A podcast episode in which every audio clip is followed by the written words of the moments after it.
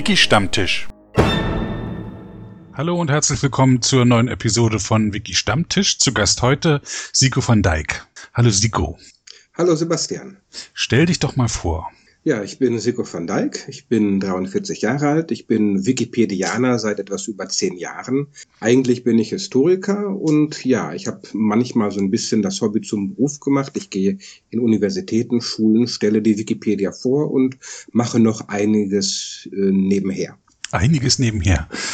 Darüber reden wir vielleicht gleich noch. Äh, das schauen wir mal. Gleich mal ausführlicher. Okay.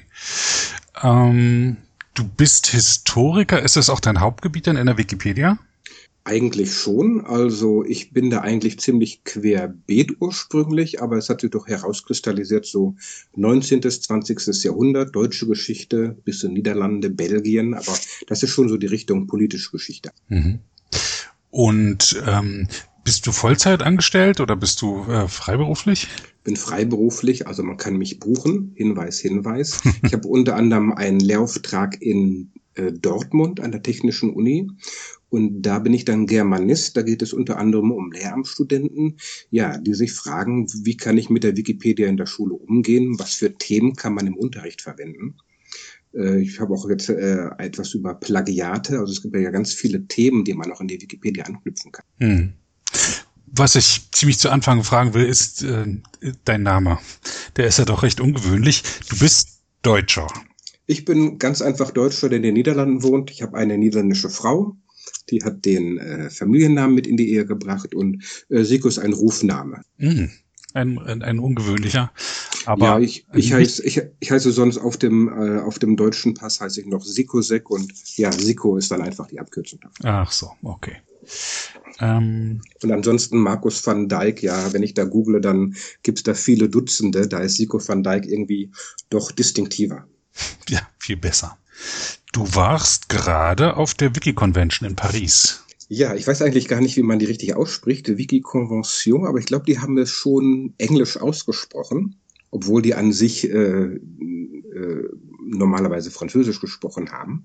Das war ein Wochenendtreffen in Paris und es war das erste Mal, dass die Franzosen so etwas in der Größenordnung für die Wikipedianer ausgerichtet haben. Was ist denn, ist das ein allgemeines Format Wiki-Convention? Gibt es das schon weltweit?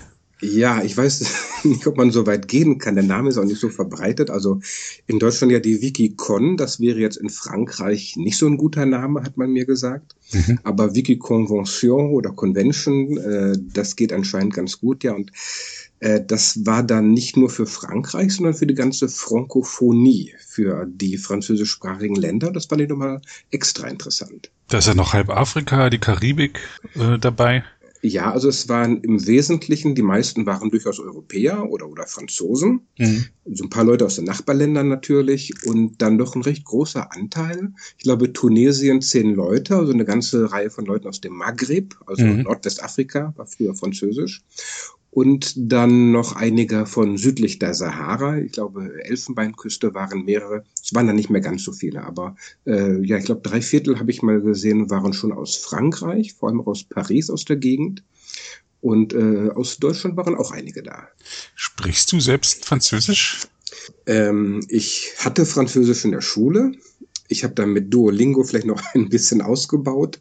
Äh, ich kann mich verständlich machen und ich verstehe schon einiges, aber äh, ich würde jetzt nicht mich trauen zu schreiben auf Französisch. Aber Ach so, weil na, die Frage zielt eigentlich dahin, dass ich nehme an, dass das äh, die Konvention auf Französisch war. Die ist auf Französisch. Also ich glaube, ich habe die, die Themen schon irgendwie mitbekommen. Ich habe auch ab und zu Fragen gestellt. Das ging, ging schon. Äh, ich glaube, die Veronika Krämer, die war aus Berlin da, die kann doch deutlich besser als ich Französisch. Aber in persönlichen Gesprächen bin ich dann auch manchmal ins äh, Englische übergegangen. Es gab allerdings auch einige, die sagten, ja, die, die können gar kein Englisch oder nicht, nicht, nicht flüssig. Mhm. Dann haben wir es halt auf Französisch versucht und wenn Menschen guten Willens gehen, sind, dann geht das ja. Mhm. Hoffe ich. Du warst nun auf beiden, auf der Wikicon in Deutschland schon. Ja. Das, ja. Ich stelle mir das unterschiedlich vor, weil es doch deutliche auch sprachliche Unterschiede im Französischen gibt, oder? Ja, also vor allem ist es schon mal äh, nicht ganz so, ja, die, die Wikicon in Deutschland, in den deutschsprachigen Ländern ist halt deutschsprachig, das ist Mitteleuropa, ganz klar. Mhm. Und das ist bei, ja, das ist schon, schon was anderes bei der Frankophonie, da ist doch wesentlich mehr, mehr Welt dabei, ja, und die, die, die Unterschiede sind größer, obwohl ich das jetzt so auch nicht gesehen habe. Also ich nehme an, in kultureller Hinsicht sind dann auch die, die Nordafrikaner doch recht vergleichbar und ähm, äh, so ist einem da nicht so viel aufgefallen. Ich hatte den Eindruck, so, das war eine, eine sehr freundliche Atmosphäre, äh, auch produktiv. Aber irgendwie, dass die Franzosen oder Frankophonen, die haben noch nicht so ganz ähm, die Form des, des Treffens ist noch nicht ganz gefunden. Oder gibt es noch so ganz viele Stellen, wo man sich sagen kann, na, so nächstes Jahr, in ein paar Jahren, da wird die, wird die Community oder werden Ehrenamtliche das sich mehr aneignen ne, und so Traditionen etablieren, wie wir das in Deutschland bei der Wikicon sehen, pardon, in den deutschsprachigen Ländern bei der Wikicon sehen. Und das, das muss dann noch so ein bisschen kommen. Äh, sonst so von der Atmosphäre gar nicht mal so anders, war nicht so groß. Naja, in einer Jugendherberge, das hatten wir in, in, den deutschsprachigen Ländern auch manchmal. Also da, da bin ich interessant, äh, wie sich das entwickeln wird. Und das, das wissen die selber auch noch nicht. Da hatten wir ein Treffen über die Zukunft der Wiki-Konvention oder Convention und naja, da kam dann eine Idee. Da muss es in Paris sein, äh, kann es vielleicht mal eine Woche sein und sowas.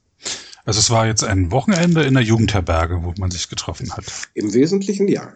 Äh, da gab es noch viele Ausflüge. Es gab auch in der nahegelegenen Bibliothek gab es einen Schreibnachmittag. Es gab äh, Fotoexkursionen, aber im Wesentlichen, ja, so wie wir das kennen, eine Art Seminarprogramm in der Jugendherberge, in den Seminarräumen. Ach, da gab es auch Seminarräume dann, okay. Genau, ja. Mhm. Und ähm, was, um welche Themen ging es denn da so? Also ich hatte schon den Eindruck, dass eben die Unterschiedlichkeit der Frankophonie ein Thema war. Also zum Beispiel haben da Marokkaner gesprochen über die Situation in Marokko, dass man da halt Arabisch und äh, Berber hat als, äh, Haupt, als offizielle Sprachen, aber das Französisch dann immer noch eine Rolle spielt im Bildungswesen. Da geht es dann um die Frage, ja, wenn wir eine Wikipedia haben, die soll ja den Menschen allen Menschen das Wissen nahebringen, in welcher Sprache macht man das dann? Mhm. So dass man dann nicht so am Ende ja dann doch nur die Sprachen der Eliten bedient. Ja, und dann fand ich auch interessant, Arabisch oder Französisch, in welcher Sprache kann man sich besser informieren über Marokko zum Beispiel? Mhm. Und da sagten die, ja, die Sprachen sind schon gleichwertig, aber bei Geschichte, Religion könnte das Arabische wohl vorne liegen. Aber ja, das wäre so eine Sache, die man mal genauer untersuchen könnte.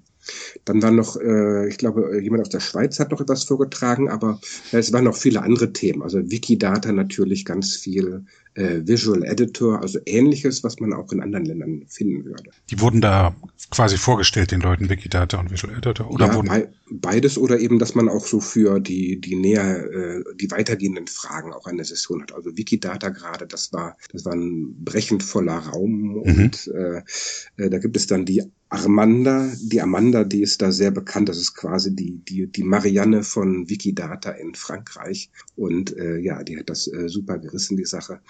Äh, ansonsten ist es, ist es vielleicht noch nicht so ganz, ich glaube, bei der Wikicon habe ich den Eindruck, dass es schon ein bisschen diverser. Da gibt es auch mehr Programme Unterteile.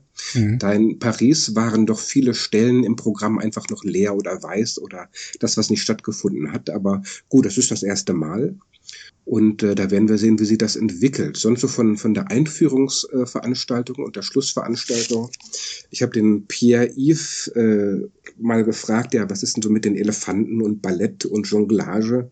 Was habt ihr da? Und äh, gut, das war jetzt noch ein bisschen wenig. Es gab auch keine Keynote, denn es ist ja in den Sommerferien, sagte man mir. Da sind die meisten Leute im Urlaub, mhm. die man da ansprechen könnte. Also ich hatte so den Eindruck, äh, da ist was da es muss doch so ein bisschen seinen Weg finden. Da kann man vielleicht mal was aus Deutschland lernen, vielleicht aus den Niederlanden. Die Anne Lohr, die das mitorganisiert hat, eine Angestellte von Wikimedia Frankreich, die war ja in Utrecht bei uns, als wir unsere Wiki-Konferenz in in, äh, im November hatten in Utrecht und sie meinte, dass sie da eine Menge äh, mitbekommen hat von den Gesprächen mit uns.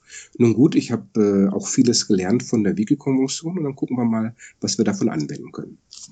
Das heißt, die Wiki-Konvention, war das das erste große Treffen im französischsprachigen Raum? Ganz genau. Also die hatten natürlich vorher so Sachen wie äh, ein Neujahrsempfang irgendwo oder in einem Museum eine Zusammenarbeit für ein Editathon oder sonst etwas.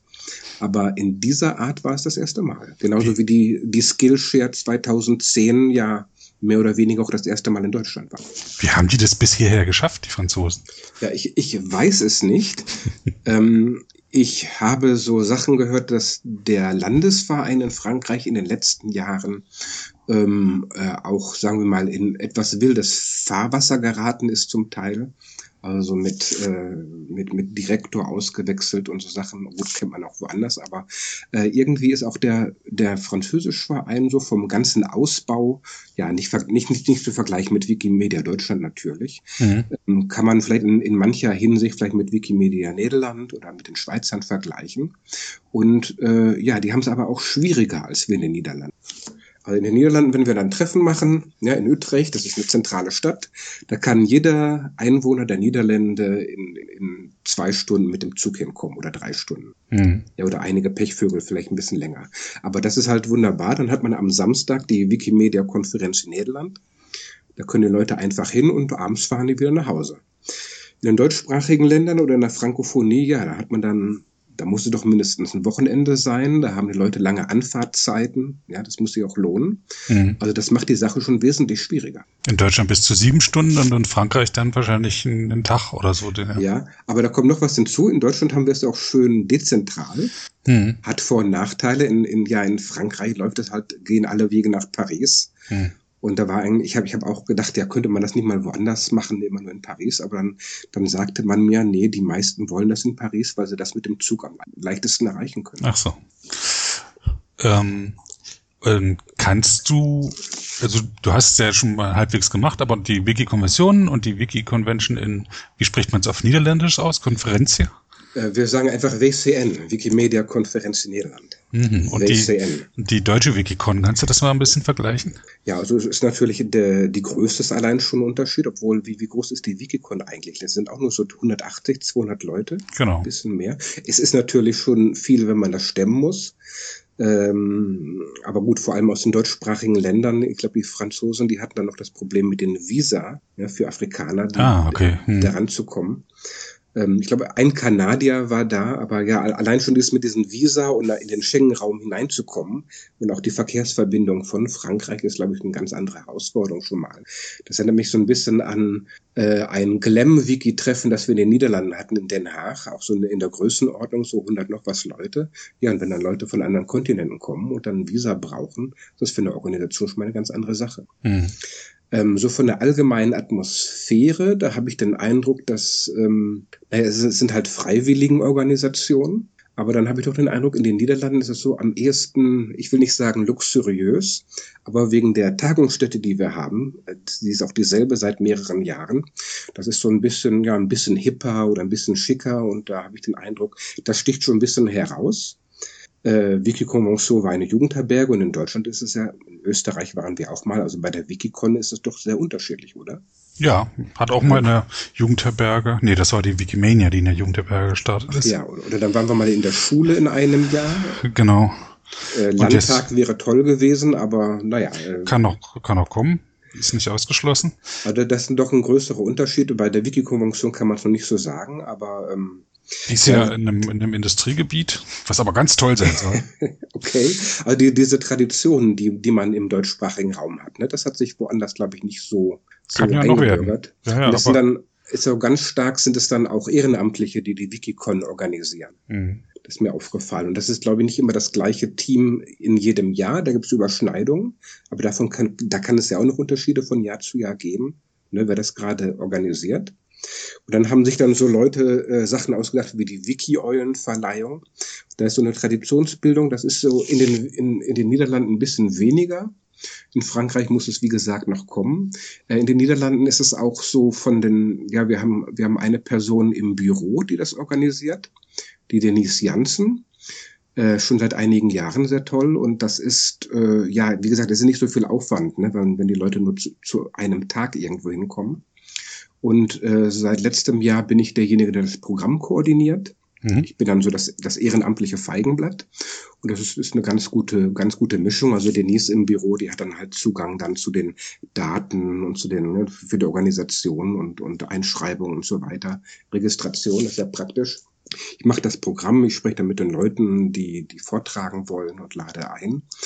Und das ist eigentlich ziemlich lightweight. Ja? Das ist sehr wenig, wenn man das vergleicht mit dem Aufwand, den wir jetzt in, in Deutschland äh, haben. Hm.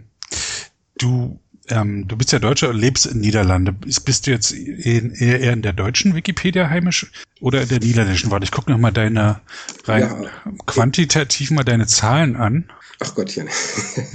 in der deutschen Wikipedia 16.000, in, auf, dann kommt Commons mit 9.500, dann kommt EO, das ist Esperanto, mhm. mit, zweieinhalbtausend.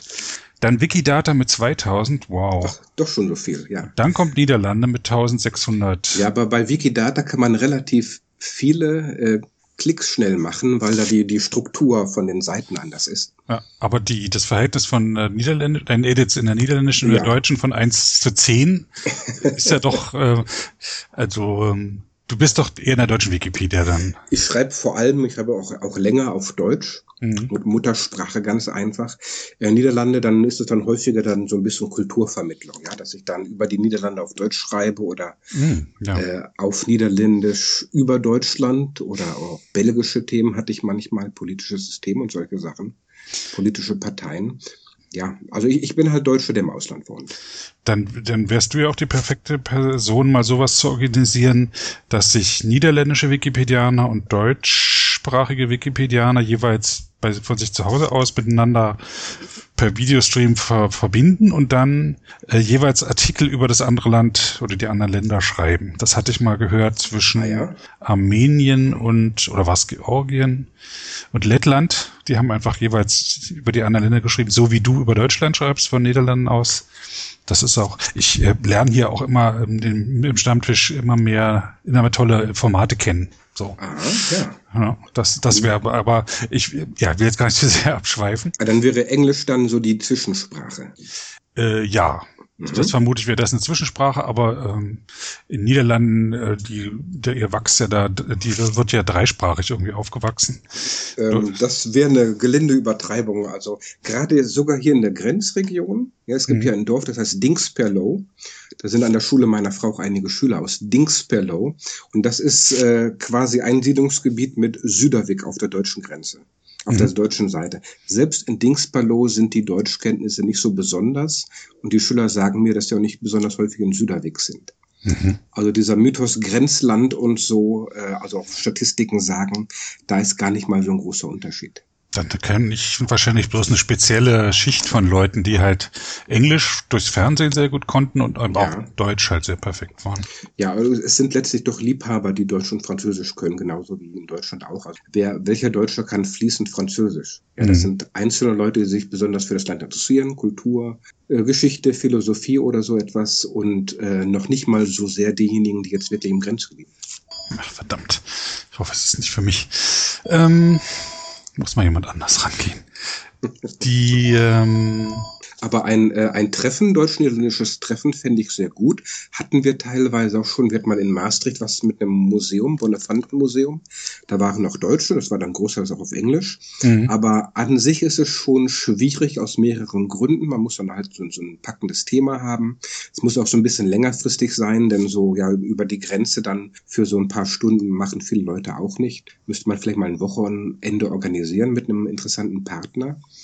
Äh, so einfach so mal so ein Stammtisch über die Grenze. Also ich habe mal geguckt, mit öffentlichen Verkehrsmitteln über die deutsch-niederländische Grenze ist schwierig. Aha. Also wenn man jetzt nicht gerade in Maastricht wohnt oder so, sondern so hier so, auf, ja, also vom Ruhrgebiet in die Niederlande gibt's dann halt einen Intercity Express, der auch ein bisschen teurer dann ist. Aber so einfache Bus- und Bahnlinien über die Grenze haben eigentlich Seltenheitswert. Fährst du zu deutschen Stammtischen? Ja, ich bin häufiger im Ruhrgebiet. Obwohl hat das, das hat äh, nachgelassen, als ich in den Niederlanden mehr eingespannt war. Also ich war mal drei Jahre lang im Vorstand von Wikimedia Nederland. Mhm. Und ja, da war ich so teilweise Also teilweise, ich war Wikipedianer natürlich, hatte diesen Hintergrund, aber ich war halt nicht so vertraut mit der niederländischsprachigen Wikipedianer, äh, Wikipedia. Ähm, also da war ich so ein bisschen drin und so ein bisschen draußen. Das war schon ein seltsames Gefühl, weil man konnte jetzt nichts gegen mich sagen, ja, der, der hat den Hintergrund, aber andererseits haben die dann manchmal von Personen und Themen gesprochen, die ich gar nicht so gut kannte. Ja, das ist so, ein, so, ein, so eine interessante Zwischenwelt, in der man da lebt. Aber ich bin häufig und gerne in Deutschland und auch in anderen Ländern. Und wieder die Frage, Vergleich zwischen niederländischen Stammtischen und deutschen Stammtischen?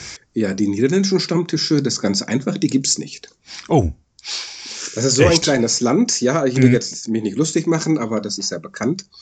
Äh, in den Niederlanden haben wir halt in Utrecht ein Büro von einem Verein und da gibt es jeden zweiten Samstag oder zu anderen Zeiten einen Wiki-Satedach, einen Wiki-Samstag und da kann man dann vorbeikommen und äh, häufig ist da was geplant, dass dann die Gender Gap Gruppe sich trifft oder Leute machen was mit Wikidata und außerhalb dessen gibt es an sich so gut wie keinen Stammtisch. Das haben wir mal probiert, so in Groningen und Maastricht und ja, Rotterdam, also was jetzt so ein bisschen weiter weg ist von Utrecht vor allem.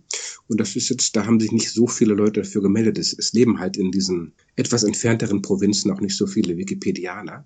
Mhm. Und wie gesagt, die meisten können relativ schnell dann halt doch nach Utrecht kommen. Ah ja, na dann. Also, man klar. muss sich die, die Niederlande muss man sich so ein bisschen wie Nordrhein-Westfalen vorstellen von der Größe her. Ja. Ich hatte mit einem Benoit, der Nachname fällt mir nicht ein, aus Frankreich mich mal unterhalten und der erzählte ihm vom Wiki Stammtisch und er sagte, ja, in Frankreich machen sie das auch. Bei ihnen heißt es aber unter dem Baum. Aha. Auf, auf Französisch irgendwie kann ich kann ich leider nicht sagen, aber sous, l'arbre oder, oder ja sowas? sowas sowas ja, aber genau das Prinzip halt, aber mit so einem interessanten Namen. Meint, das geht so auf diese tatsächlich auf diese Ting-Versammlungen zurück. Ah, ja, ja. ja. Under the Tree, so. Die, die gallischen Krieger, die sich da unter den Linden versammeln. Umgeben von der Foundation unter den Linden versammeln, okay. Was sind das in Frankreich auch Linden? In Deutschland wären es Linden, waren es immer Dorflinden und den man, denen man auch Gericht gehalten hat. Obwohl man jetzt eigentlich Eiche denken würde, aber nee, es waren Linden. Aber, naja, gut, aber jetzt wird's zu speziell. Ich habe jetzt auch nichts zu Asterix gehört in Paris, äh, Bezüge oder so, dass man da so namens Raum oder andere römische Dörfer bekämpfen müsste. Ganze Vorteile können wir jetzt ja. noch aufzählen. Ja, gab's ja. Vorschenke? Ich glaube, Präfix und Linkfix sind keine gallischen Krieger, oder? ich weiß. Nee, das, das, das Essen erinnerte mich äh, teilweise doch an Jugendherbergen. Teilweise dachte ich so, also das Frühstück ähm, äh, Frühstück so ein Croissant und dann so ein Stück Baguette und dann, da gab es keinen Aufschnitt oder so, sondern diese kleinen Typchen mit so Nutella und äh, Marmelade. Das, das fand ich ähm, ja gewöhnungsbedürftig, aber man ist ja halt am Wochenende. Kontinentales Frühstück, also. Ich glaube, es, es äh, gibt dann in, in Restaurants kann man dann auch noch wählen zwischen französischem Frühstück und englischem Frühstück und das Englische ist dann so mit Omelette und solchen Sachen. Mhm. Aber äh, ja, an, an, an sich war das Essen prima. Da gab es auch noch eine ganz große Torte am Ende oder drei große Torten und das war dann so für die ja die Wiki Convention so als Erinnerungstorte die man dann noch aufessen konnte. Äh, das, das war ganz nett. Und wie gesagt, ja, so die mit den Traditionen, da bin ich noch gespannt, wie sich das entwickeln wird. Hm. Ähm, Nochmal zu Treffenformaten. Ich hatte ähm, vorletzte ähm, Episode mit Nikola Kalchev aus Bulgarien gesprochen, also ein gebürtiger Bulgare, der in Deutschland lebt. Und der erzählte mir von einem Wiki-Picknick. Und mhm. da, da dachte ich gleich, na, das ist ja großartig und er hat es mir auch bestätigt, das ist halt wie ein Wiki-Stammtisch, nur ohne das ganze Organisationsbrimbum, dass man irgendeine Kneipe suchen muss. Man sagt einfach die Wiese, auf der man sich trifft. Also. Und jetzt am nächsten Samstag in Berlin trifft sich zum ersten, soviel ich weiß, deutschen Wiki-Picknick. Die äh, da treffen sich ein paar Leute im äh, Park am Gleisdreieck in der okay. Nähe der Geschäftsstelle von Wikimedia Deutschland. Und zwar im im interkulturellen Rosenduftgarten. Gut, also jeder, der zuhört und in Berlin ist, der weiß jetzt, Nichts wieder hin. Ja, da kann man auch Bienen fotografieren, was fand ich ah, besonders ja. spannend. Und sie sterben dort nicht, die Bienen. also die, die, Polen haben eine ganz tolle Sache sich ausgedacht. Die haben mal geguckt, welche Wikimedia Commons Kategorie über eine polnische Landschaft äh, hat am wenigsten Fotos. Mhm. Und da machen die dann einen, einen Fotobesuch, um genau das, das dann, dann zu arbeiten. Ja. Also zum Programm sage ich gerne noch was. Die Wiki, mhm. äh, die Wikimedia-Konferenz in Niederland. Ähm, Also das, ich habe da jetzt gar nicht so viele Sachen verändert, aber ich habe mir gedacht, es ist nicht verkehrt, wenn man sich so als Verein, ja, der das ja auch mitorganisiert und auch so eine, eine Art Plattform ist und die Ehrenamtlichen sucht, es ist nicht verkehrt, wenn der Verein Wikimedia Nederland sich sagt, äh, was wollen wir eigentlich mit so einem Treffen? Naja, äh, wir wollen die Ziele des Vereins erreichen. Ne? Dann habe ich mal geguckt in unserem Strategieplan, was sind die Ziele des Vereins nochmal und wie lässt sich das reimen mit dem Programm und mit, mit dieser ganzen Konferenz, die wir machen. Also zum Beispiel die Wikipedianer zusammenbringen oder neue Ideen herbringen oder äh, Verbindungen mit anderen Ländern herstellen. Ja, und so habe ich dann so Schritt für Schritt mir so angeguckt, so was könnte man bisschen stromliniger, förmiger machen, um, um diese Ziele zu erreichen. Mhm. Und da musste ich eigentlich nicht so viel äh, anpassen, aber zum Beispiel habe ich mir gedacht, wir hatten auch englischsprachige Beiträge. Die waren dann aber irgendwie nicht so systematisch eingebaut, dass dann ein Ausländer sich dann immer zu jedem Zeitpunkt einen englischsprachigen äh, Beitrag angucken kann. Mhm. Da haben wir dann darauf geachtet, dass es nicht ein einziger trägt, aber dann, dass so in, in fast jedem Zeitpunkt des Programms mindestens ein englischsprachiger Beitrag ist. Und so kleine Sachen, um so zu gucken, na, wir haben halt unsere Ressourcen, die sind auch irgendwo begrenzt und wie können wir damit mehr machen. Und dann gucken wir auch, was beim letzten Mal gut funktioniert hat, was nicht so gut funktioniert hat. Und das ist dann eben doch ein Sorgenpunkt. Ich bin mir nicht ganz sicher, wie das auf der Wikicon gesehen wird, weil da der Charakter noch ein bisschen anders ist. Aber ein Sorgenpunkt ist schon, äh, was für Neulinge zu machen. Mhm. Wir haben auch relativ viele Leute, die zum ersten Mal auf der WCN sind. Äh, ganz viele Partner von Museen und anderen kulturellen Institutionen oder von der Regierung. Und der, der Glam-Track, der ist immer total super besucht. Aber da gibt es eben auch einige Leute, die haben dann auch inhaltliche Fragen, die wollen wissen, wie sie die Wikipedia bearbeiten können. Und da haben wir noch nicht so ein richtiges Format gefunden, was jetzt auch, ja, was sind die Erwartungen von Leuten, die so zu so einer Konferenz gehen und dann Fragen zur Wikipedia haben. Da habe ich auch, auch von Nikola Kaltschew ein wundervolles Format gehört, was ich auch gern äh, auf der Wikicon oder wo auch immer platzieren werde. Und das ist ein Wikidojo. Und Aha. zwar ähm, setzen sich, ich kenne das aus der Programmierung, ähm, bei Wikipedia ist es so, zwei Leute setzen sich hin, einer ist der Autor und der andere ist der Co-Autor.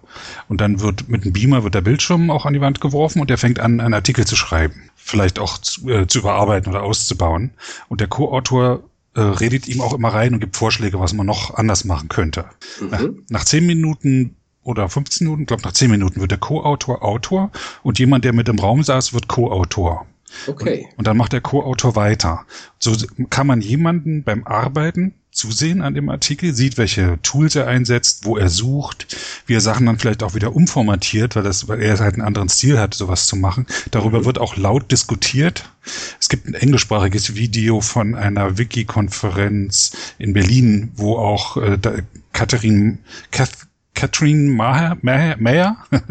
mhm. Katharine Maher mit, mit dabei ist, ähm, zusammen mit der Fiminar und das macht, also mhm. das Die Foundation ist, Katrin. Mhm. Genau, die. Und das ist äh, ein sehr mitreißendes Format. Hast du dann, wenn du dann mal einen Link schicken könntest, das wäre interessant. Ja, ja. Die, die, also Episode also, mit Nikola Kaltschew, da ist der Link. Okay. Und da geht es dann vor allem darum, dass die Leute dann auch laut reflektieren darüber, was sie gerade machen.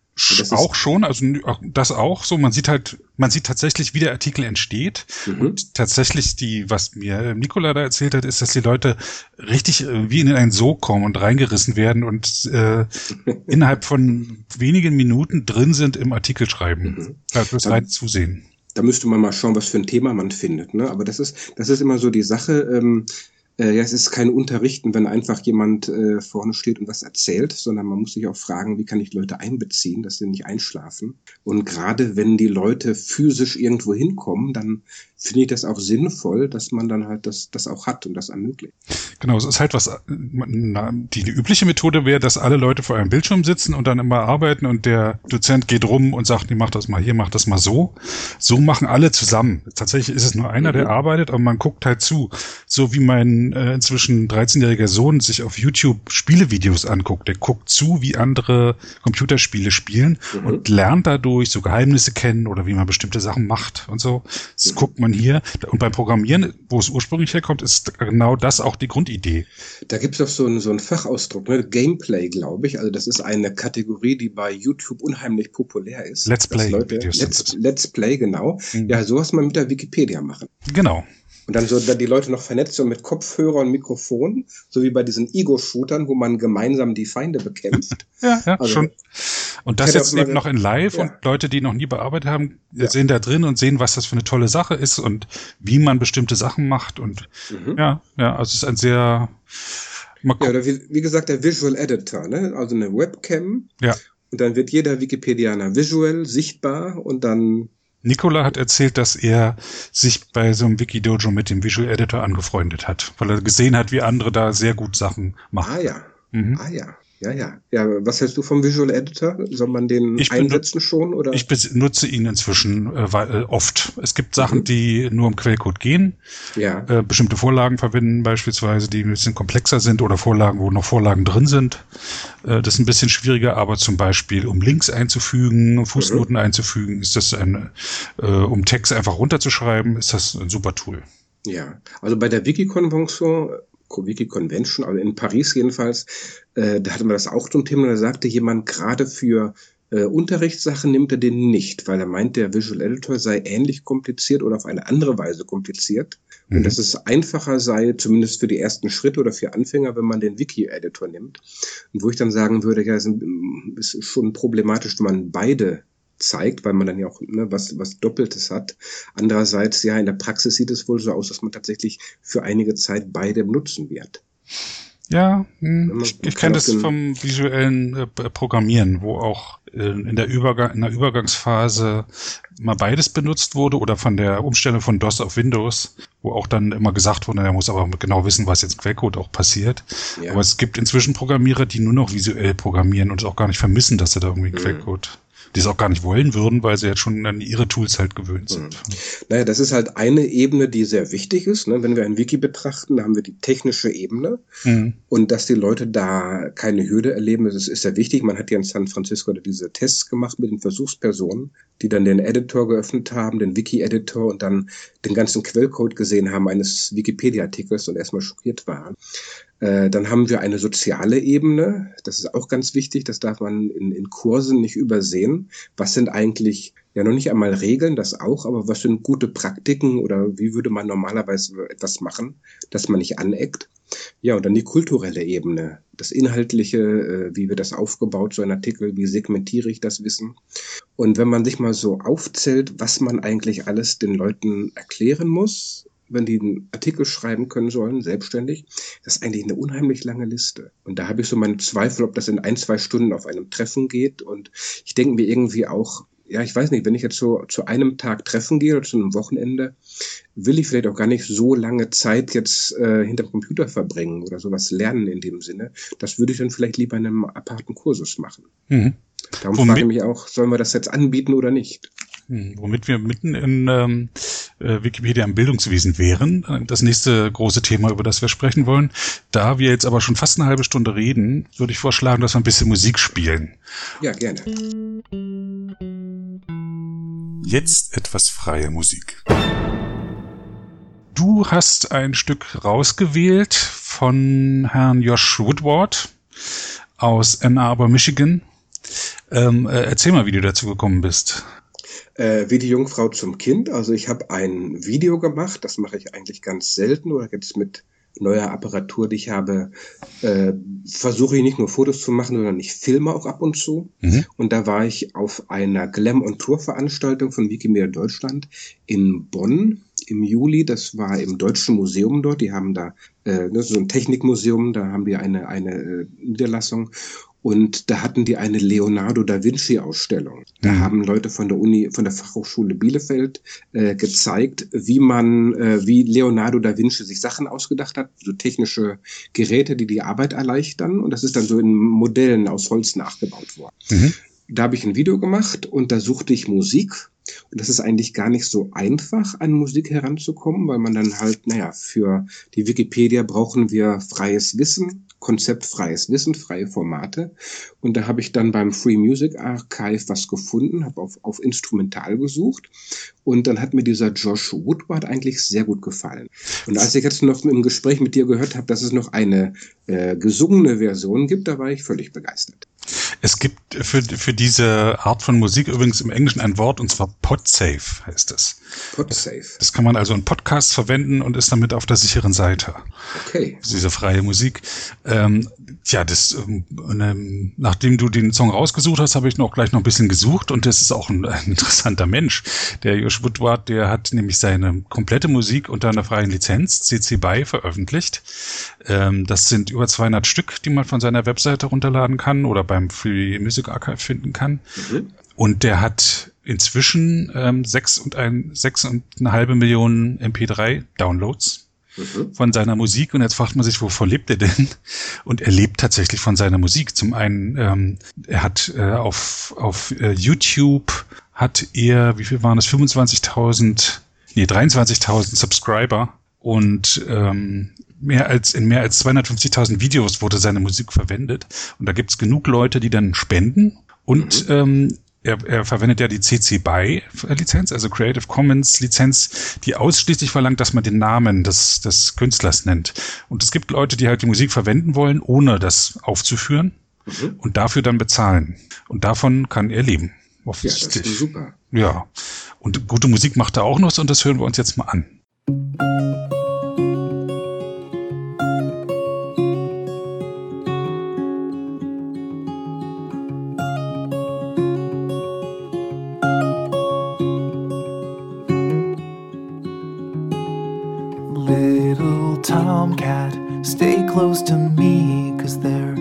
Clouds on the horizon and a chill on the breeze.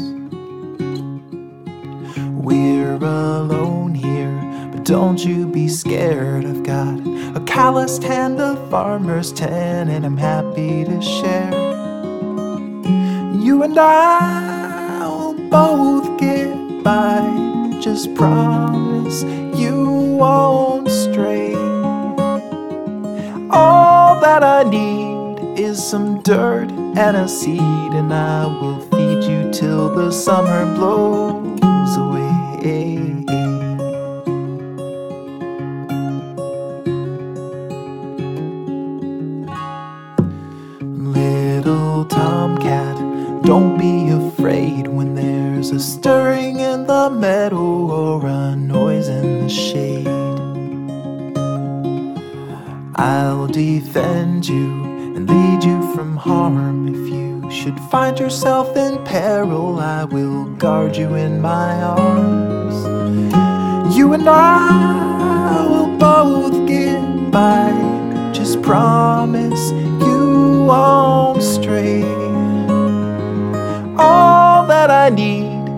some dirt and a seed, and I will feed you till the summer blows away.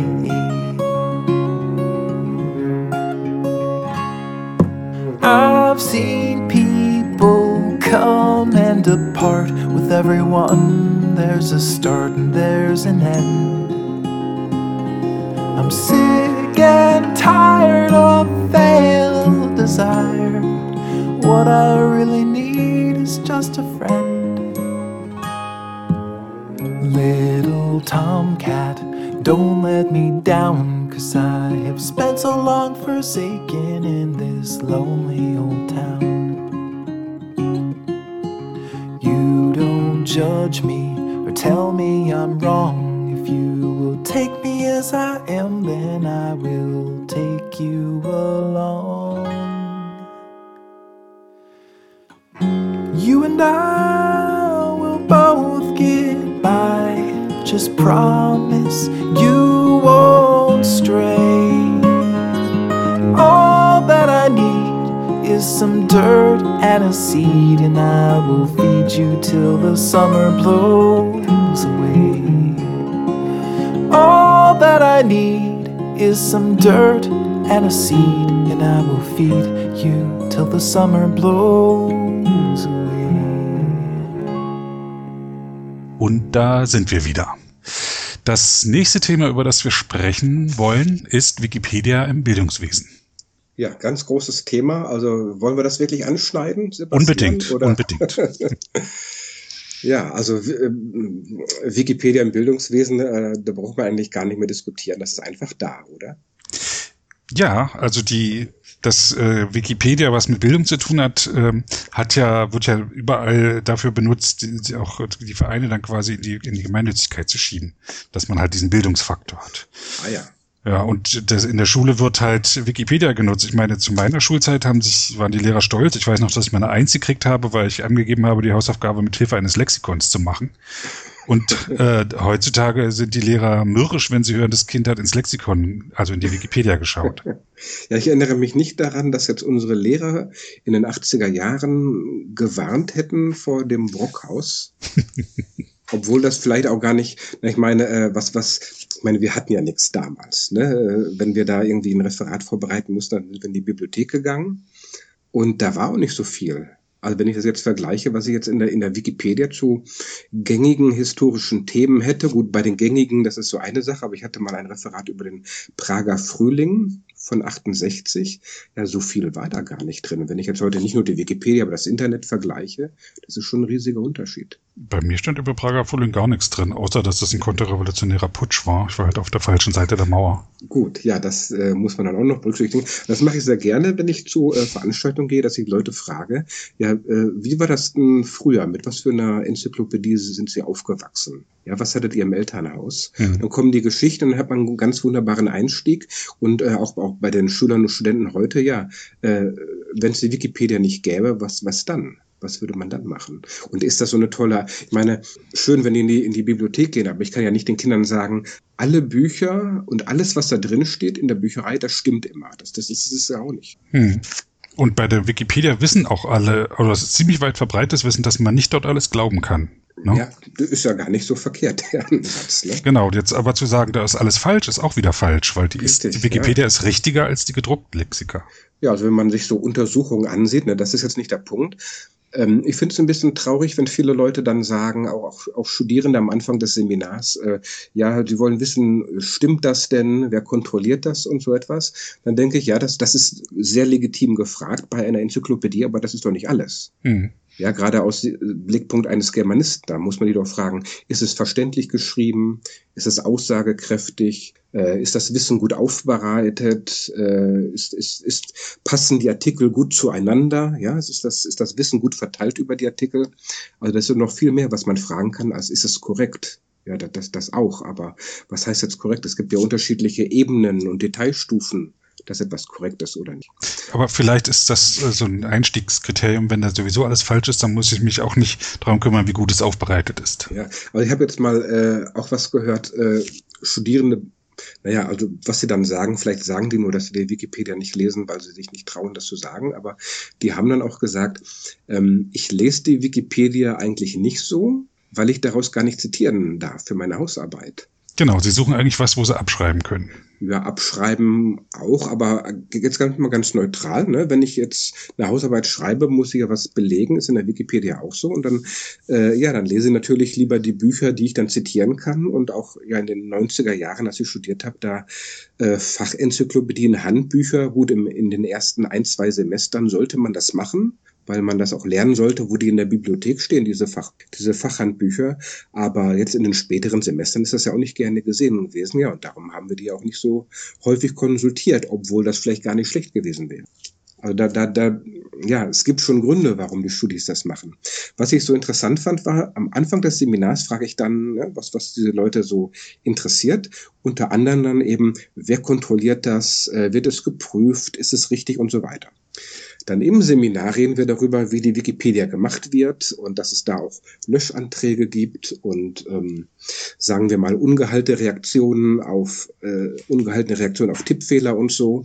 Ja, so nach dem Motto, das hätte man in der Schule lernen sollen.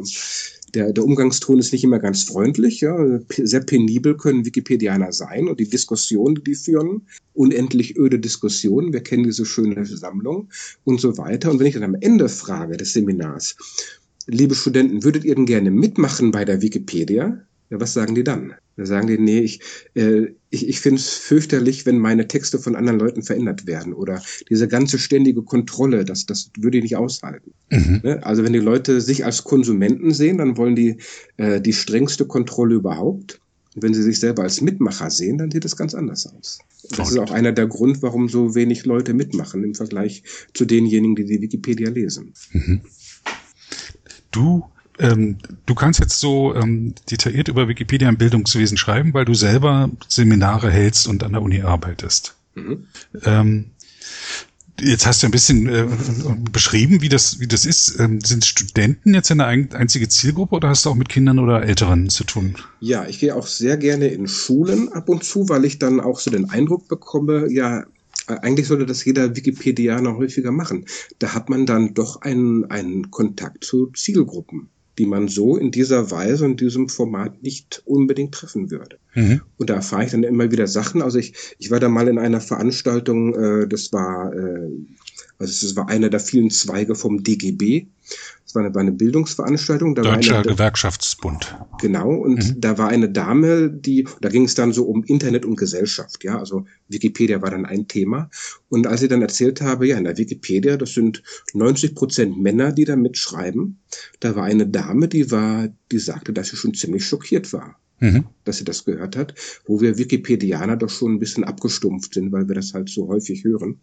Und dann hat sie sich auch gefragt, ja, genau die richtigen Fragen, ne, die auch sonst immer äh, eine Rolle spielen. Äh, was heißt das dann für den Inhalt? Und äh, ja, wenn man als Frau jetzt äh, die Wikipedia liest, was bedeutet das eigentlich? Ich meine, man kann sich ganz viele Hobbys vorstellen, wo halt mehr Männer als Frauen interessiert sind oder umgekehrt.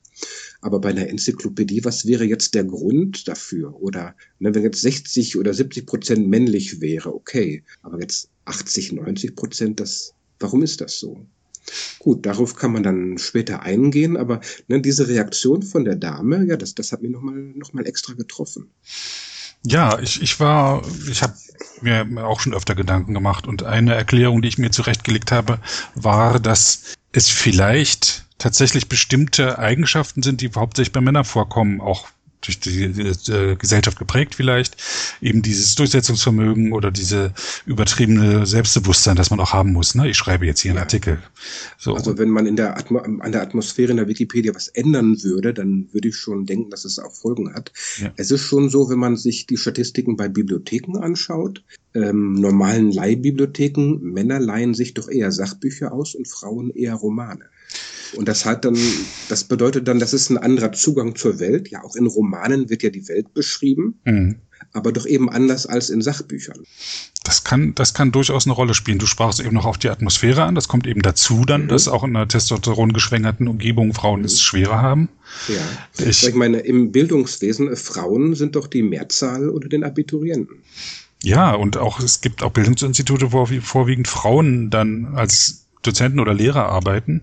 Aber dann, je höher es geht in der Bildung, umso mehr Männer sind dann auch da wieder. Ne? Ja, gerade auch bei der, bei der Germanistik oder bei Lehramtsstudiengängen ist ein, ist ein hoher Frauenanteil. Aber ähm, auch ganz allgemein, was Lehrer angeht, das sind jetzt nicht unbedingt die geborenen Wikipedia-Autoren. Das kann man sich auch gut vorstellen, denn der Lehrberuf bedeutet doch letztlich, ich habe Kontakt mit Menschen Mhm. Ja, und das heißt jetzt nicht, dass ich im stillen Kämmerlein sitze und was schreibe. Das müssen die sowieso machen. Die müssen korrigieren, die müssen sich vorbereiten und alles nachbereiten und Berichte schreiben und äh, was weiß ich nicht. Aber der eigentliche Kern des Lehrerseins ist doch mit Menschen persönlichen Kontakt zu haben und die zu begleiten und nicht unbedingt Texte zu schreiben. Ja. Wir reißen hier so Themen an, Frauen in der Wikipedia und können sind Lehrer gute Autoren, aber lass uns mal zu dem Thema Wikipedia im Bildungswesen zurückkehren. Ähm, du hast beschrieben, was ich eben auch schon beobachtet habe, dass es eben Vorbehalte gibt, gerade bei jungen Studenten gegenüber der Wikipedia, was durch viele Dozenten auch nochmal verstärkt wird. Vermutlich auch ich nehme als erstes an, dass einfach ein Missverständnis ist. Die Dozenten sagen, sie dürfen die Wikipedia nicht verwenden, im Sinne von, sie dürfen nicht daraus abschreiben oder keine Fakten aus der Wikipedia übernehmen. Wenn ich mit Wissenschaftlern spreche, also Leute, die irgendwann mal studiert haben, sagen die, sie benutzen sehr gern die Wikipedia, weil sie sich in ihrem Fachgebiet auskennen, aber dann sagt ein Arzt, da spaziert jetzt eine neue Krankheit rein, dann gucke ich erstmal in der Wikipedia nach und da habe ich einen guten Start ja, ja. und gehe dann in die, in die Fachliteratur, dann sind nämlich ein paar Beziehungen hergestellt durch den Wikipedia-Artikel. Vielleicht ist da auch nochmal ein Link drin zu irgendeinem Artikel, den er selber noch nicht kannte, irgendeinem Paper mhm. oder sowas. Das, das ist ja die richtige Herangehensweise. Es ist ja völlig richtig, dass man aus der Wikipedia nichts abschreiben soll und keine Fakten übernehmen soll aus der Wikipedia, sondern es ist ein erster Überblick, es ist so ein Blick, ein kurzer Blick auf die Welt und dann, wenn, wenn man eine wissenschaftliche Arbeit macht, wenn, wenn man sich um die Gesundheit von jemandem kümmert, wenn man da anfängt, eine Brücke zu bauen, dann sollte man auch an die Fachliteratur gehen. Ja, also kommt ja immer drauf an, was man macht. Also äh, die allermeisten Sachen, die ich aus Neugierde mal nachschlage, dann gucke ich auch nicht noch woanders nach. Mhm. Äh, wenn es jetzt wirklich wichtige Sachen sind für mein Leben, wenn es jetzt, äh, naja, jeder Wikipedianer kennt das, ne? man ist beim Arzt oder beim Architekten oder beim Anwalt oder so und dann kriegt man ein mulmiges Gefühl, wenn der sich mal umdreht und sagt, ja, einen Moment mal, ich schlag mal was nach und dann guckt er in der Wikipedia nach. Nee, das will man dann nicht. aber eigentlich das, das, das Argument, warum sollen die Studis äh, in ihrer Hausarbeit nicht zitieren aus der Wikipedia, ist ganz einfach. Wir erwarten von angehenden Wissenschaftlern, dass sie mehr können, als eine allgemeinbildende Enzyklopädie zu lesen. Mhm. Das ist es doch einfach. Oder Journalisten, ne? wenn die Absch gibt ja so Fälle, da hat man die Journalisten erwischt, dass die aus der Wikipedia plagiiert haben. Da wird man sich auch sagen, ja gut, ich, ich erwarte doch, dass Journalisten mehr können. Das ist dann kein Journalist mehr, das ist dann ein Schreiber. Ja, oder es kann ja sein, dass es mal vorkommt, so wenn es so, ein, so eine, eine nebensächliche Sache ist. Wie der fünfte mal, Vorname von jemandem. oder der zehnte oder elfte bei dem mhm. Gutenberg, der Wilhelm. Ähm, ich habe das auch mal erlebt in einem journalistischen Beitrag. Äh, da habe ich so äh, in einer Passage so Sätze wiedergefunden, die fand ich sehr bekannt. Mhm. Und ich habe sowas ähnliches in einem Wikipedia-Artikel geschrieben. Ich würde es nicht ein Plagiat nennen, aber man hat schon gesehen, es gab eine gewisse Orientierung daran. Also das, das finde ich jetzt noch nicht mal äh, so schlimm, aber ja, grundsätzlich ähm, äh, Studierende sind an der Uni, um bestimmte Sachen zu lernen. Äh, die Wikipedia äh, wunderbar, äh, aber wenn die dann eigene Texte produzieren und auch, ne, man will ja ein höheres Niveau erreichen, ähm, dann ist es schon gut, dass man weiß, was in der Universitätsbibliothek steht, was das auch für unterschiedliche Arten von Literatur sind, andere Textgattungen. Also die Leute dafür sensibel zu machen, äh, das ist eigentlich sehr lohnt. Da kann man dann wirklich sagen, mit der Wikipedia lernt man dann was oder wenn man über die Wikipedia redet, lernt man was über die Medienkompetenz. Da kann man fragen, ja, wo kommt das Wissen her, wo geht es hin? Und wenn die Studenten jetzt in deinem Kurs waren, Wiki in Hochschule in Wiki in Schule und Hochschule Blog-Seminar beispielsweise besucht haben. Was wissen Sie dann hinterher? Äh, das hängt immer davon ab, was jetzt äh, gerade drangekommen ist. Es hängt auch davon ab, in welcher Arbeitsgruppe die waren. Weil da gibt es zum Beispiel eine Arbeitsgruppe, ähm, da habe ich das Klexikon, dieses Wiki für, für Kinder oder mit Kindern als Zielgruppe. Da geht es zum Beispiel relativ konkret darum, wenn ich jetzt eine Lerneinheit mache, eine Unterrichtseinheit für Kinder einer bestimmten Altersgruppe und ich möchte, dass die was schreiben zum Beispiel, ja, wie würde ich das einrichten? Und da geht es immer um Fragen auch, äh, worauf muss man achten, damit die, die Schüler nicht einfach nur einen Text schreiben, denn das ist ja noch nicht Wiki, sondern auch, äh, wie geht es darum, dass ich die dazu bringe, dass sie auch die Texte voneinander korrigieren und überhaupt noch ein bisschen nach links und rechts schauen. Äh, sonst, sonst braucht man eigentlich kein Wiki, ja, wenn man nicht auf solche Sachen achtet. Hm. Äh, die Wikimedia-Bewegung nehme ich auch manchmal dran. Äh, Plagiat ist ein Thema, das sehr gut ankommt, weil es da ja auch Fälle gegeben hat, wo die Wikipedia damit zu tun hatte und auch das verständliche Schreiben. Und da, da weise ich dann darauf hin und dann, dann gucken wir uns das an mit Beispielen. Wie wird zum Beispiel ein Thema aus der Zeitgeschichte äh, in der Wikipedia behandelt und wie wird es beim Spiegel behandelt, bei eines Tages zum Beispiel. Mhm. Ja, da haben die ja ganz schöne Miniaturen manchmal über irgendwie eine Human Interest Sache von vor 30 Jahren. Ja, wie sieht der Wikipedia-Artikel dazu aus? Wie sieht das, äh, der, der Chopper zum Beispiel? Das war mal so ein Poltergeist, äh, äh, Jux aus den frühen 80er Jahren. Ja, wie ist das in der Wikipedia beschrieben? Und wie bei den Journalisten. Und mhm. da hat man eine Schärfung für Textsorten. Und ich glaube, das ist auch für Anfänger, die in der Wikipedia schreiben, eine ganz wichtige Sache zu verstehen, was eigentlich eine Textsorte ist und was das heißt, wenn ich sage Enzyklopädie. Das ist nicht nur ein schönes, teures, teuer klingendes Wort, sondern da, da steckt eine ganze Menge dahinter, was man sich so eigentlich gar nicht klar macht als Leser. Mhm. Ich sehe auch gerade, dass dein äh, Blog-Seminar gar nicht Wikipedia in der Hochschule heißt, sondern Wikis in Schule ja, das, und Hochschule. Das mache ich manchmal unterschiedlich. Ich hatte auch mal einen Schwerpunkt auf mehr germanistische Sachen oder Sprache. Man muss es irgendwie einbilden, natürlich. Ne? Das sind künftige, nicht nur künftige Deutschlehrer, aber auch. Aber ähm, ja, wo, wo kann man dann am Ende äh, des Seminars sich sagen, na, das, das hat sich jetzt gelohnt. Ne? Das, das, äh, das Lustige ist, ich versuche ja immer ja neutral zu sein. Oder ich habe dann ich sage dann ich habe verschiedene Hüte auf und äh, gut Wikipedianer da ist man natürlich auch irgendwie verbunden mit der Sache. Da habe ich immer Skrupel dann auch dass ich äh, nicht neutral sein konnte. Äh, die Professorin die mich äh, dahin gebracht hat äh, nach Dortmund die hat gesagt und, und noch noch ein, ein anderer äh, Kontaktmensch von mir die haben immer gesagt Wikipedia ist eine tolle Sache mach Werbung dafür. Und ja Lexikon, das freie Kinderlexikon ist doch großartig, gerade für Studenten und Germanistik und künftige Lehrer. Macht da Werbung dafür, ja. Dann bin ich derjenige, der ein bisschen Skrupel hat, aber äh, es ist eigentlich gar nicht so wichtig. Ja, also ob ich jetzt da äh, an, an der Uni bin oder irgendwo für Wikimedia Deutschland äh, mal hingefahren bin oder, oder auf eigene Faust Leute kennengelernt habe und dann mal was präsentiert habe, das ist eigentlich gar nicht, gar nicht so unterschiedlich. Ja, ich habe eine wohlwollend kritische Haltung zur Wikipedia. Ich nehme an, du auch. Wir haben ganz viele Wikipedianer, wenn man die fragt, erzähl mal, äh, was dich frustriert an der Wikipedia, oder da, da kommt aber der Schwall raus. Das ist, äh, mhm. ja, gerade Wikipedianer können ja unheimlich kritisch sein. Manche sehen dann auch einen Wikipedia-Kurs so quasi als Therapiesitzung, wo sie mal den ganzen Frust abladen was auch nicht immer so geeignet ist. Aber äh, grundsätzlich habe kein Problem, wenn jemand sagt, äh, äh, Herr van Dijk, ich finde die Wikipedia fürchterlich und ich rate allen ab, äh, ja, das, damit habe ich kein Problem. Ich frage dann aber nach, sehr interessant, äh, was sind denn so die Argumente oder was sind die Gründe dafür? Wenn du mal wieder einen oder eine triffst, schick die mal zu mir in meinen Podcast, weil ich habe sehr große Schwierigkeiten, Leute zu finden, die mal ordentlich herziehen über die Wikipedia. Wie bitte? Ist das so? Ja, also vielleicht kenne ich die falschen Leute. Oder trauen die sich nicht unter Clannamen was zu sagen? Oder? Sie können auch anonym gerne bei ja. mir. Müssen nicht mal der Benutzername sein. Also ich meine, wenn wir ins Detail gehen, dann, dann kommt man natürlich von Höchstgen auf Stücksken, wie die Westfalen sagen. Ja, das, mhm. das ist eine Menge. Aber im Großen und Ganzen, also diese, diese, diese Professorin aus, aus äh, die ist jetzt in Mannheim, Angelika Stocher, ist eine Computerlinguistin, macht sehr interessante Sachen. Die hatte gesagt, ja, äh, Siko, das ist zwar alles schön und gut, was du jetzt alles sagst, was in der Wikipedia besser sein könnte.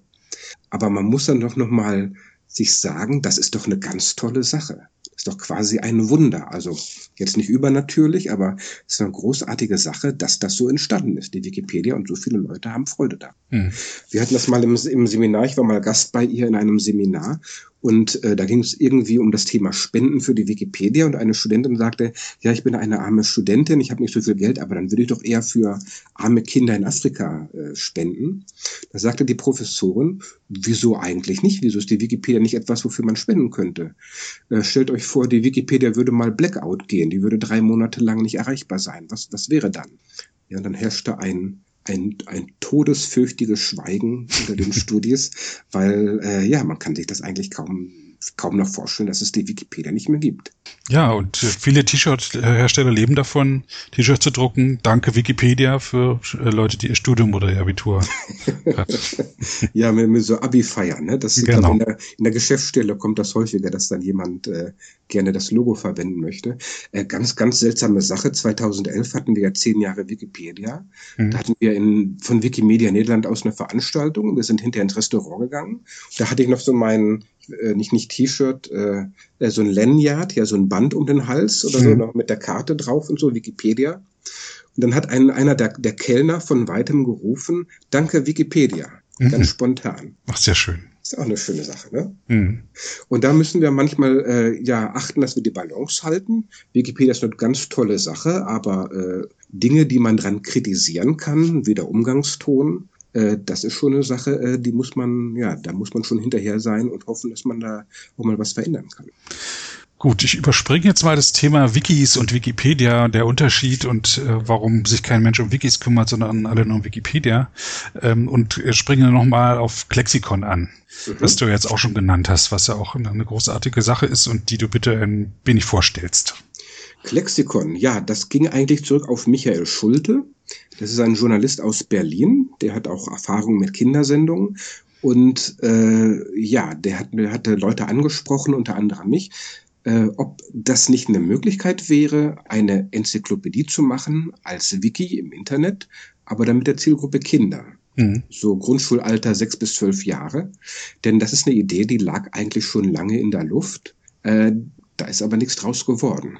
Und da hat dann Wikimedia Deutschland äh, dann eine Förderung gegeben für ihn und mich. Also er war so, so der, der Projektleiter und allgemeine Experte, auch so was Kindertexte angeht. Ich war dann der Wiki-Experte sozusagen.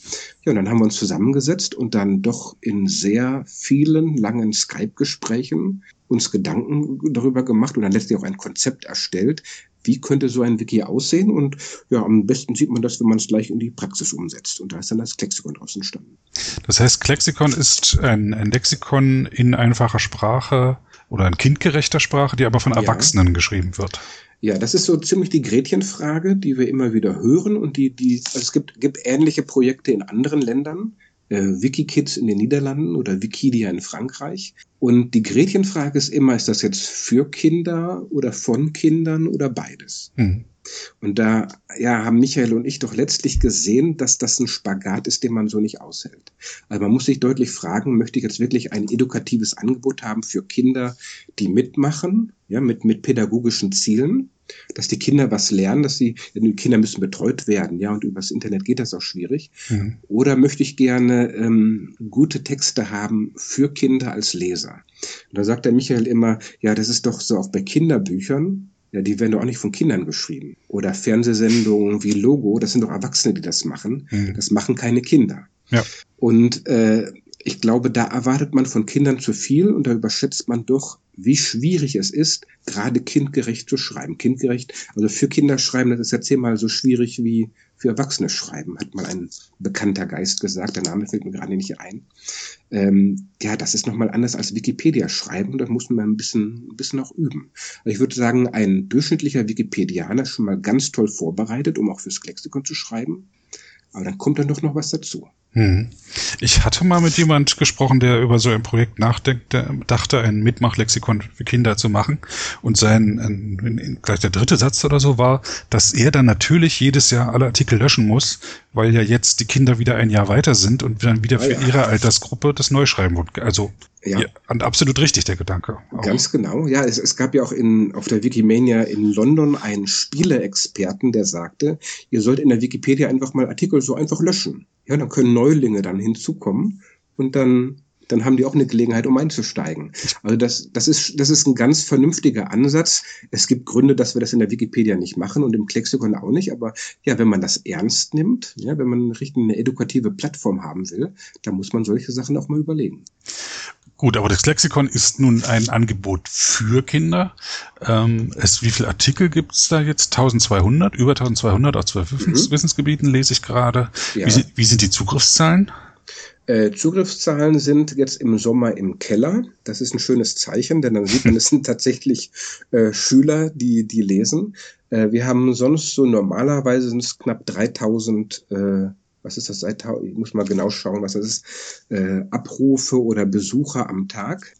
Und äh, im, am Wochenende ist es etwa die Hälfte oder so. Ja, und in, in den Ferienzeiten, die sind dann ja noch durch die Bundesländer immer verschieden, da geht das äh, noch weniger als die Hälfte, da geht es in den Keller. Und ich erwarte das so im September, wenn dann so auch so Nordrhein-Westfalen wieder wenn die Schulen anfangen, dann geht das wieder deutlich nach oben. Also es scheint so zu sein, dass es tatsächlich Kinder sind im, im Zielgruppenalter, äh, die zum Klexikon stoßen und die Leser sind. Ja, sonst ist das immer das Problem, man weiß jetzt nicht genau, wer ist jetzt der Leser, äh, der jetzt da in der Statistik auftaucht, aber das scheint zu funktionieren. Wie weit bist du denn involviert da im Lexikon? Bist du dann nur Autor oder mit Initiator oder? Also ich, ich darf mich Mitgründer nennen, ich mhm. bin mhm. äh, Autor, ich bin, ich habe auch Adminrechte, die man gar nicht so häufig braucht, äh, weil wir an sich keinen Vandalismus haben. Also man kann nur bearbeitet mitmachen. Das war auch so eine so eine Sache. Sollen wir das offen stellen, ne, dass jeder sich, jeder vielleicht nach einer eigenen Anmeldung mitmachen kann oder sollen wir das äh, so machen, dass man nur anmelden kann, wenn man von uns Zugriffsrechte bekommt? Und da gab es so Fälle, so bei anderen Kinderwikis, da haben wir gedacht, ja, das ist einfach zu Vandalismus anfällig. Da schreibt dann jemand, da meldet sich jemand an, vandalisiert den Artikel über Homosexualität, schreibt irgendwelche hässlichen Sachen hinein und dann dauert das so eine halbe Stunde, bis dann ein, bis jemand kommt und das dann wieder rückgängig macht. Das finde ich einfach zu lange, hm. zu unsicher, wenn es um Kinder geht. Und ganz, ganz allgemein, also können Kinder mitmachen. Da bin ich zweifelhaft. Äh, ich, ich wusste das vorher auch nicht. Ich habe mir mal durchgelesen oder Michael hat da was gefunden. Was sind so die Anforderungen an Kinder-Websites? Ne, wo auch Kinder mitmachen, die da, die da was posten oder so. Da muss man äh, wirklich sehr scharf aufpassen. Es gibt auch äh, Vorstellungen äh, nach dem Jugendschutz, äh, nach dem Jugendschutz, worauf man darauf achten muss. Und da war uns das einfach eine heikle Kiste, da wollten wir gar nicht mit beginnen. Also wenn hm. du jetzt Kinder mitmachen lässt und dann hast du dann ja Cyber-Grooming und überhaupt, wenn dann die Leute sich in hässlicher Weise anschreien oder so. Ähm, man kann mit Erwachsene und Kinder können halt nicht auf Augenhöhe miteinander, miteinander leben oder zusammenarbeiten. Das ist immer eine Beziehung von Vater, Kind, Onkel, vielleicht Freund der Eltern. Ja, aber das ist nicht gleichberechtigte Freundschaft oder Zusammenarbeit, wie das unter Erwachsenen sein kann. Das muss man immer berücksichtigen. Ich lese mal den Einleitungssatz äh, des Artikels Wasser in der Wiki aus der Wikipedia vor. Ja. Wasser H2O ist eine chemische Verbindung aus den Elementen Sauerstoff O und Wasserstoff H. Wasser ist als Flüssigkeit durchsichtig, weitgehend farb-, geruch- und geschmacklos. Wasser ist die einzige chemische Verbindung auf der Erde, die in der Natur als Flüssigkeit, als Festkörper und Gas vorkommt. Die Bezeichnung Wasser wird dabei für den flüssigen Aggregatzustand verwendet. Im festen Zustand spricht man von Eis, im gasförmigen Zustand von Wasserdampf. Wasserdampf ist die Grundlage des Lebens auf der Erde. Natürlich kommt Wasser selten rein vor, sondern enthält meist gelöste Anteile von Salzen, Gasen und organischen Verbindungen. Mhm. Im Klexikon liest sich das so, Wasser ist eine Verbindung von zwei chemischen Elementen. Die Elemente sind Wasserstoff und Sauerstoff. Zwei Atome Wasserstoff und ein Atom Sauerstoff verbinden sich. Schon in einem kleinen Tropfen Wasser sind ganz viele dieser winzigen Verbindungen enthalten. Ja, ist doch ist schon ein Unterschied, deutlich zu ja, merken. Also ich fand den äh, Wikipedia-Artikel gar nicht mal schlecht. Äh, ja. Vielleicht mehr mehr Fremdwörter, das ist eine schöne Einleitung, nicht nicht sehr lang. Mhm. Wenn ich jetzt das beim Klexikon höre, hätte man dann ja mit dieser Verbindung, das vielleicht ein bisschen später in den Artikel zu kommen, dann geht es später über reines Wasser, ist durchsichtig und hat keine Farbe. Ja, ist dasselbe mit anderen Worten. Aber ich glaube, dass, dass das dass es besser ist, wenn man mal so äh, so Ausdrücke, so auch wenn es deutsche Ausdrücke sind, ein bisschen auseinanderzieht, ja und die, ein, die Einzelteile nimmt. Ähm, wir hatten auch mal mit Bienen geguckt und in der Wikipedia fing es dann an mit Bienen sind ein Taxon. Und da haben wir mit Wikipedianern gesprochen, die das auch gleich äh, verändert haben, vereinfacht haben. Also das ist schon interessant. Die Wikipedia sollte allgemeinbildend sein, ja, für alle Leute. Das klappt nicht immer so, gerade bei, bei technischen, naturwissenschaftlichen Artikeln. Und da ist es schon gut, wenn man dann halt äh, ein, einen, eine, ein Klexikon für Kinder hat. Äh, ja, und das muss auch die Daseinsberechtigung sein für so ein Kinderlexikon. Wenn das genauso kompliziert ist wie eine Erwachsenen-Enzyklopädie, ja, warum soll es das geben? Hat man ja, ja schon. Mhm. Eins meiner Hobbys ist, auf so äh, Frage-Antworten-Seiten Fragen zur Wikipedia zu beantworten. Oh ja. Und was häufig kommt, ist, dass Leute sich Artikel erklären lassen. Was bedeutet dieser Artikel über das europäische äh, äh, Parlament? Ach so, ja. Und dann zerlege ich die Sätze in kleine Sätze und erläutere jeweils, was das ist. Ja. Das, und die Zielgruppe sind so 15-Jährige dann. Hm. Okay, ja, ja, na gut. Aber jetzt kann ich dir jetzt im Klexikon schicken. Steht denn da was über die EU drin? Ja, Europäische Union müssten wir einen Artikel haben. Ja. Nicht super lang, äh, muss es glaube ich auch gar nicht sein. Das ist auch so eine Sache. Ne? Bei Erwachsenen oder bei Leuten, die lesegeübt sind, würde man sagen, na ja, so ein paar Seiten ist kein Problem. Mhm. Ja, bei Kindern sieht es schon anders aus. Also wenn man Kindern zuhört, ich glaube, der Michael hatte dann mit einer Zahl, wie viele Minuten ein Kind braucht, um eine DIN A4-Seite zu lesen. Mhm. Und darum haben wir auch fürs Klexikon gesagt, wir wollen maximal 10, 10 was ist 10 Kilobyte. Also 10.000 Zeichen mhm. pro Artikel soll die Obergrenze sein, weil sich sonst Kinder das nicht durchlesen. Und äh, hier unten, ich bin jetzt gerade auf dem Artikel Europäische Union, ist auch ein Verweis zur blinden Kuh. Ja, also wir haben an sich keine Weblinks, weil das halt immer nur Ärger gibt. Kennen wir aus der Wikipedia. Ja, da gibt es auch Leute, die dann Werbung betreiben wollen, indem sie dann ihre Weblinks da in die Wikipedia-Artikel reintun. Äh, die muss man auch aktualisieren. Ja, nach, nach einem Jahr ist die Hälfte von Weblinks nicht mehr aktuell. Ist auch sehr nervig. Und dann haben wir uns gedacht, ja, äh, das muss das Klexikon gar nicht machen. Denn es gibt bereits die blinde Kuh, das ist eine Suchmaschine oder ein Directory für kindgerechte Websites. Ja, dann, dann äh, verlinken wir doch einfach dahin. Dann haben wir immer so ein Template am Ende des Artikels und verweisen auf die blinde Kuh. Funktioniert gerade übrigens nicht der Link zur blinden Kuh. Europäische Union nicht? Ja, ist tot. Oh. Normalerweise schon. Äh, ich weiß nicht, äh, ob du von der blinden Kuh vorher schon gehört hast. Nein. Ich hatte davon auch noch nicht gehört vorher. Das ist quasi das Google für Kinder. Ja, also das ist die bekannteste Kindersuchmaschine im deutschsprachigen Raum. Allerdings muss man schon realistisch sehen, äh, die meisten Kinder, die zu Hause suchen, jetzt hätte ich was googeln gesagt, ja, die googeln einfach. Aber gerade in der Schule und wenn es kindgerechte Ergebnisse geben soll, dann ist äh, ja, Blinde Kuh, gibt es noch so zwei andere äh, Websites, ist eigentlich die bekannteste Adresse. Und hm. die machen die Arbeit schon, die suchen bereits kindgerechte Websites zum Thema. Ja, das müssen wir im Lexikon nicht nachmachen. In der Wikipedia gibt es, äh, ich weiß nicht zu wie vielen Hunderten von Dinosauriern Artikel. Prima, müssen wir nicht nachmachen. Hm. Bundestagsabgeordnete, historische Reichstagsabgeordnete und so weiter, prima, müssen wir nicht nachmachen. Hm. Ich habe gerade mal auf den Link 1000 Artikelwünsche geklickt. Mhm. Das war wohl der Start fürs Lexikon, dass man sich zunächst einmal tausend, eine Liste von tausend Artikeln ausgedacht hat. Ich mhm. meine, dass es auf einer Wikicon in Köln, glaube ich, äh, ein, ein Thema war. Ja, genau. 2014 hat der Michael so äh, richtig schön so so äh, hoch äh, in in äh, da auf so eine, was ist das, so ein großes Papier drauf gemacht. Dann wurden auch Wikipedianer oder Anwesende gefragt, schreibt doch mal was hinzu. Und dann hatten wir hinterher so eine Liste, um anzufangen und die kann auch erweitert werden. Und wir wollen, dass da jeweils etwa so, so 1000 rote Links drauf sind, dass die neuen Mitmacher auch was äh, zu tun haben. Äh, das haben wir gemacht, damit wir Orientierung geben und dass wir uns auch vorverständigen, welche Artikel geschrieben werden sollen. Also angenommen, du willst jetzt über den Rauhardackel schreiben, da würde man fragen, ja, haben wir denn schon einen Artikel Hund überhaupt? Mhm. Oder du willst über ganz detaillierte Sachen äh, irgendwie äh, ein Motorradunterteil oder irgendwie äh, Bundesgesetz zur Förderung von bla bla bla, ja, weil dich das interessiert, da würden wir sagen, ja, das steht aber nicht in der Liste der Artikelwünsche. Da kann man drüber diskutieren, ob wir das aufnehmen. Und wenn es wirklich so speziell ist, dass es auch nicht für Kinder interessant ist, äh, ja, dann würden wir Nein sagen. Gibt es eine Diskussion und dann ist es nicht so. Warum machen wir das so? In der Wikipedia ist es umgekehrt. Da darf jeder einfach einen Artikel erstellen und danach kann der gelöscht werden. Hm. Das, das gibt Knatsch und das wollen wir nicht, den Ärger auch sehr schön, dass ABBA mit bei unter den ersten Artikeln waren, die geschrieben ja, wurden.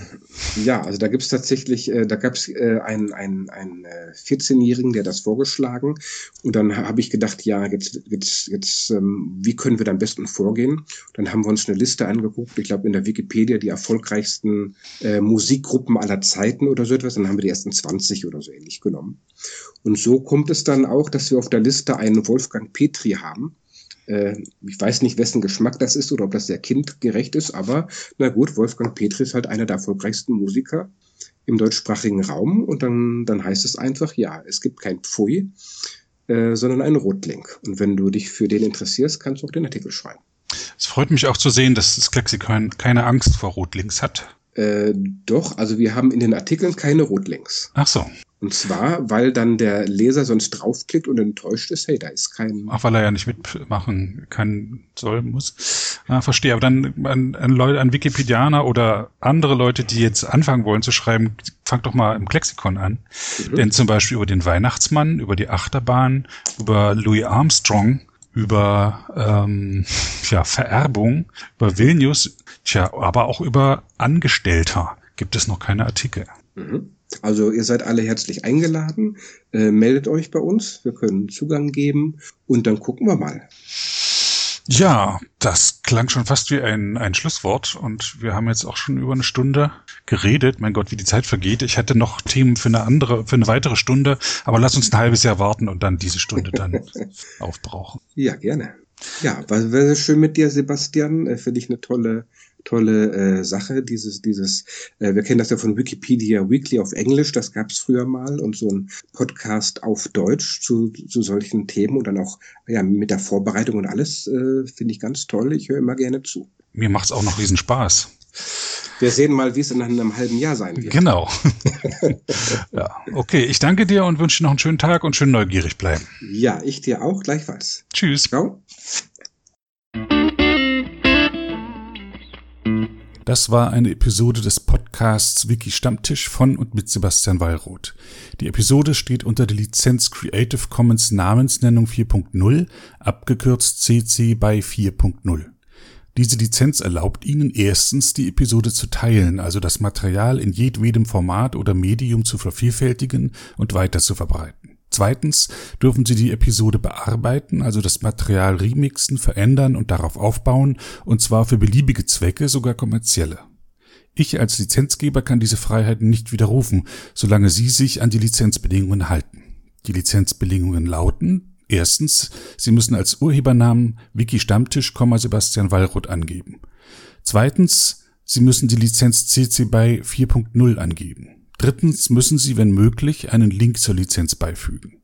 Viertens müssen Sie angeben, ob Änderungen vorgenommen wurden.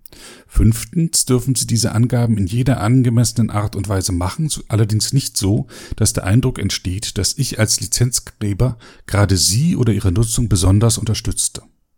Zuletzt dürfen Sie sechstens keine zusätzlichen Klauseln oder technischen Verfahren einsetzen, die anderen rechtlich irgendetwas untersagen, was diese Lizenz erlaubt.